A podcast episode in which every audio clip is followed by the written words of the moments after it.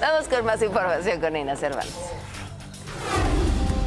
Aseguró el presidente Andrés Manuel López Obrador que el gobierno de la República analiza un posible incremento a las tarifas que cobra la Comisión Federal de Electricidad a sus clientes, aunque el alza no superará la inflación. Indicó que el incremento se analiza desde hace semanas en su gabinete y se plantea que la CFE reciba compensaciones económicas por parte de Pemex dio a conocer John Kerry, enviado de Estados Unidos para asuntos climáticos, que visitará México el próximo 13 de junio para reunirse con el presidente Andrés Manuel López Obrador. El funcionario estadounidense habló en un evento al margen de la Cumbre de las Américas organizada por la Unión Americana firmaron una moratoria constitucional los dirigentes nacionales del PAN, Marco Cortés, del PRI, Alejandro Moreno, y del PRD, Jesús Zambrano, junto con diputados y senadores de sus partidos. El propósito es frenar hasta 2024 cualquier cambio a la Carta Magna. Para reformar la Constitución se requiere de la mayoría calificada, más de dos tercios de los legisladores, por lo que si los partidos de coalición Va por México rechazan cualquier enmienda, esta no podrá ser modificada.